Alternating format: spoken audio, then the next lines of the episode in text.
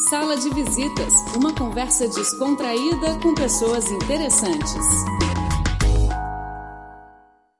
Olá, sejam bem-vindos ao programa Sala de Visitas. E a nossa convidada de hoje vai nos levar para a sala de cinema. A Cecília Mello é professora doutora na Escola de Comunicação e Artes da Universidade de São Paulo, no Brasil. Ela vai dividir conosco seus conhecimentos e a paixão pela sétima arte.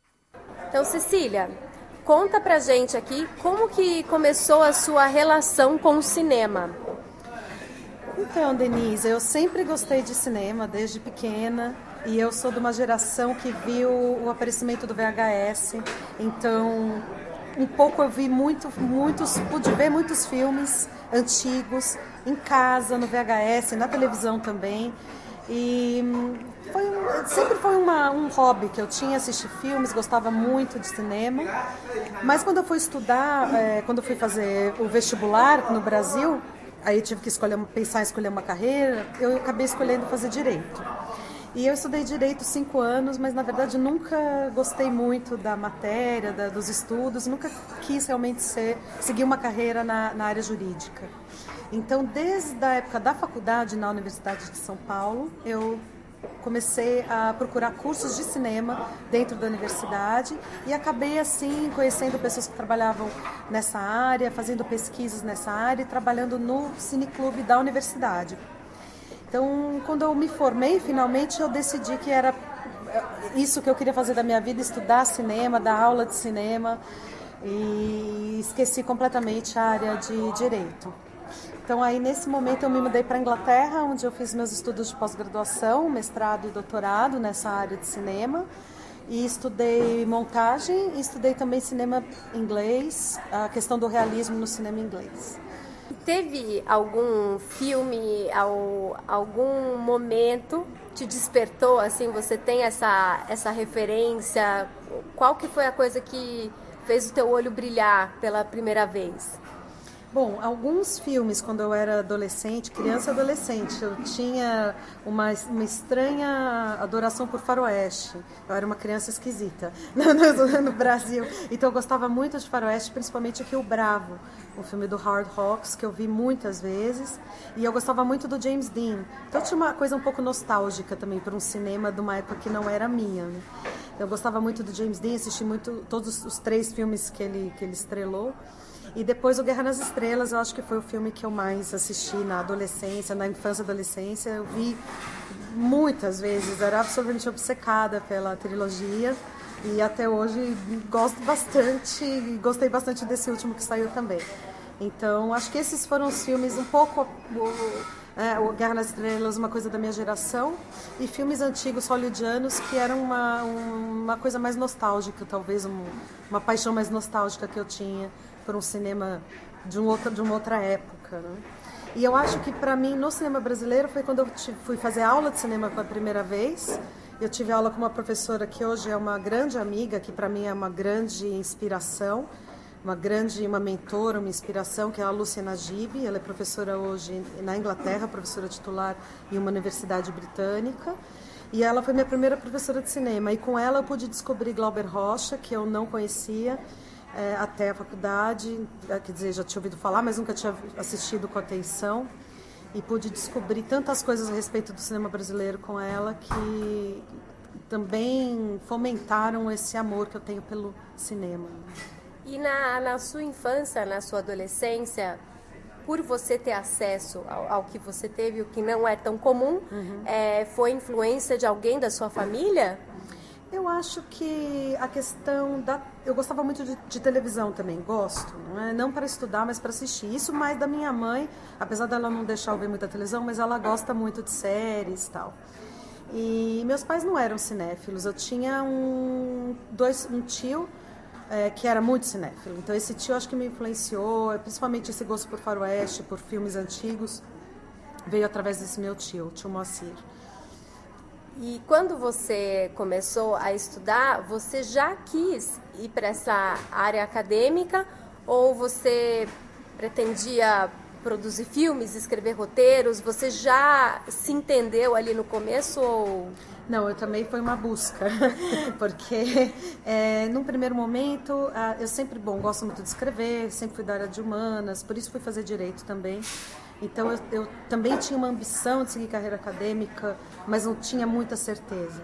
Então, quando eu decidi que eu queria estudar cinema, seguir por esse caminho, eu pensei, bom, talvez seja interessante eu fazer um curso que tenha um elemento prático, para eu sentir como é que é e ver se talvez eu tenha vontade de seguir por esse lado. E aí, então, o meu mestrado na Inglaterra era um mestrado quase inteiramente prático, era, um, era um, quase como um curso de cinema condensado em um ano e meio. E eu me especializei em montagem.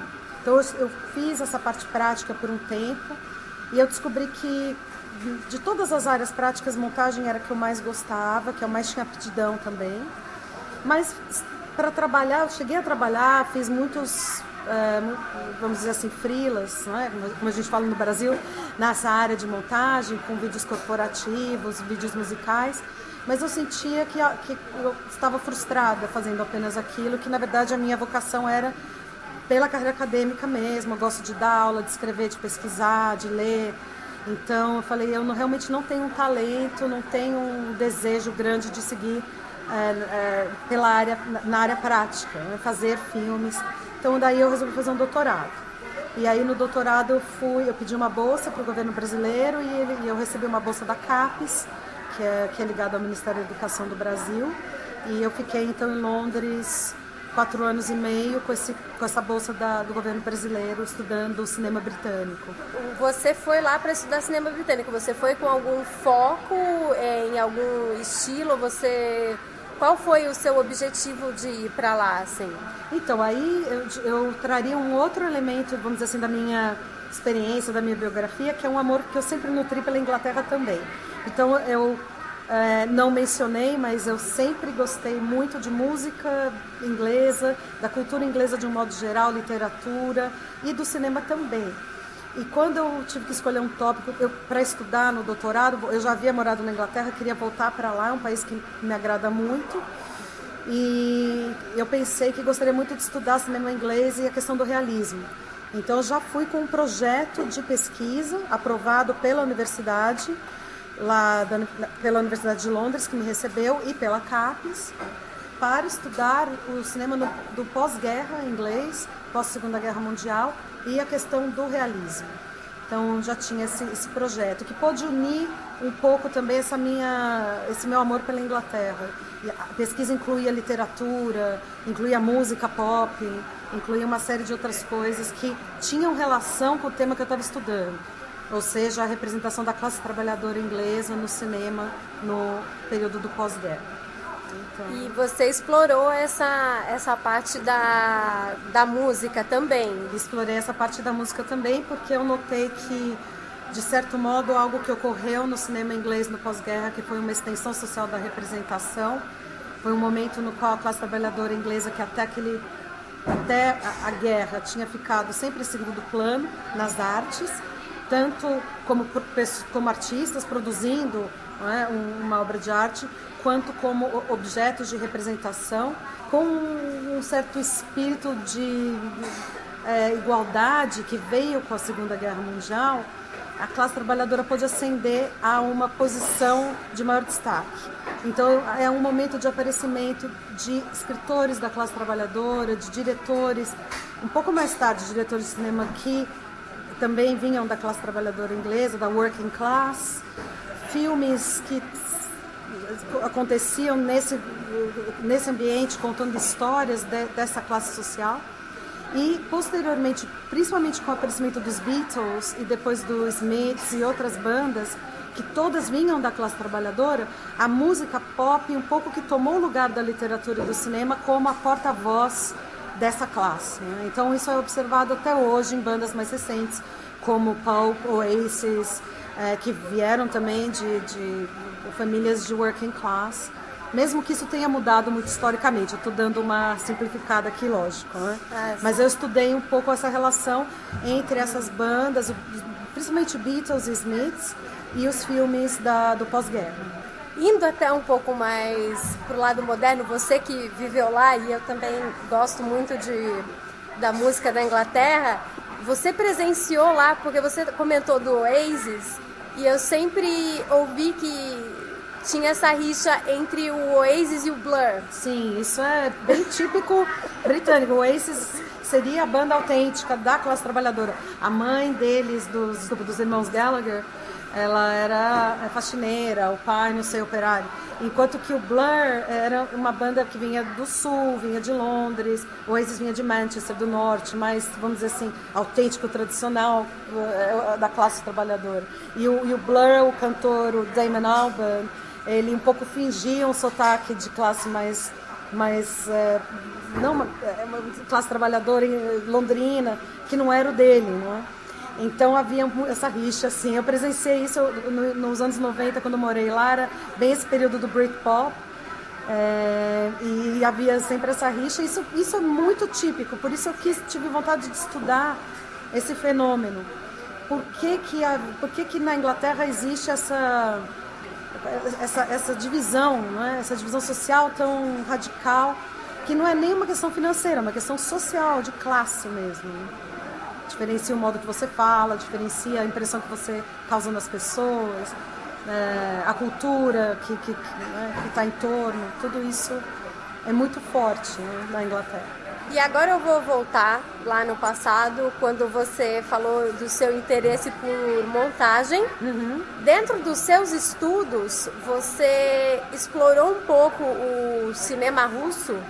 Sim, quem, todas as pessoas que estudam montagem, bom, qualquer estudante de cinema, né? Você deve saber bem, tem que passar pelo Eisenstein principalmente, pelos grandes nomes da teoria da montagem soviética, Eisenstein, Vertov, Pudovkin, Kuleshov. E o Eisenstein tinha um texto, tem um texto que até hoje, claro, ensino aos meus alunos, eu dou aula de teoria da montagem, é, e um texto que se chama O Princípio do Ideograma e a Montagem Intelectual. Não sei se você conhece esse ensaio dele. É, é um, talvez, eu, eu diria, um, um, primeiro contato que eu tive com o ideograma chinês. O Eisenstein, ele, na verdade, estudava japonês, mas o que fascinou o Eisenstein era o kanji, que é o ideograma chinês, na verdade, que foi que, que existe na, na, na, escrita japonesa, ao lado de katakana, hiragana. E ele ficou fascinado pelos caracteres, justamente por eles funcionarem a partir de um princípio dialético. Então, se você junta é, dois elementos, por exemplo, a eletricidade e fala, você tem um terceiro sentido da soma desses dois elementos, que é telefone. Ou se você junta eletricidade e cérebro, você tem um, ter um terceiro sentido, que é computador. Então, para ele, isso, ele via nisso o princípio da tese, antítese e síntese, que era justamente o que ele defendia na montagem intelectual nos anos 20 na União Soviética. Então a ideia de que um plano ele deve se entre, ele deve se chocar com outro plano, ele deve criar um conflito com um outro plano, de modo a criar um sentido, uma síntese na mente do espectador. E desse modo a ideologia socialista comunista que o cinema do Eisenstein estava ajudando a construir, a divulgar naquele período histórico específico, ela é, é, viria é, através da junção desses planos, desse conflito. A síntese se formaria na cabeça do espectador e ele então teria essa ideia justamente da, da progressão histórica não é? que o cinema deveria propor. Então, lendo esse é, é, ensaio do Eisenstein, eu me lembro que foi a primeira vez que eu tive contato com os caracteres chineses e, e já fiquei bastante fascinada, mas no primeiro momento não, não cheguei a estudar o, o idioma por isso. Né? Mas, e ficamos por aqui com a primeira parte da entrevista com a professora doutora da Escola de Comunicação e Artes da Universidade de São Paulo, Cecília Mello. Semana que vem estarei de volta com ela aqui no nosso programa e desta vez ela vai falar sobre o cinema chinês. Você não pode perder. Então, até a próxima. Tchau, tchau.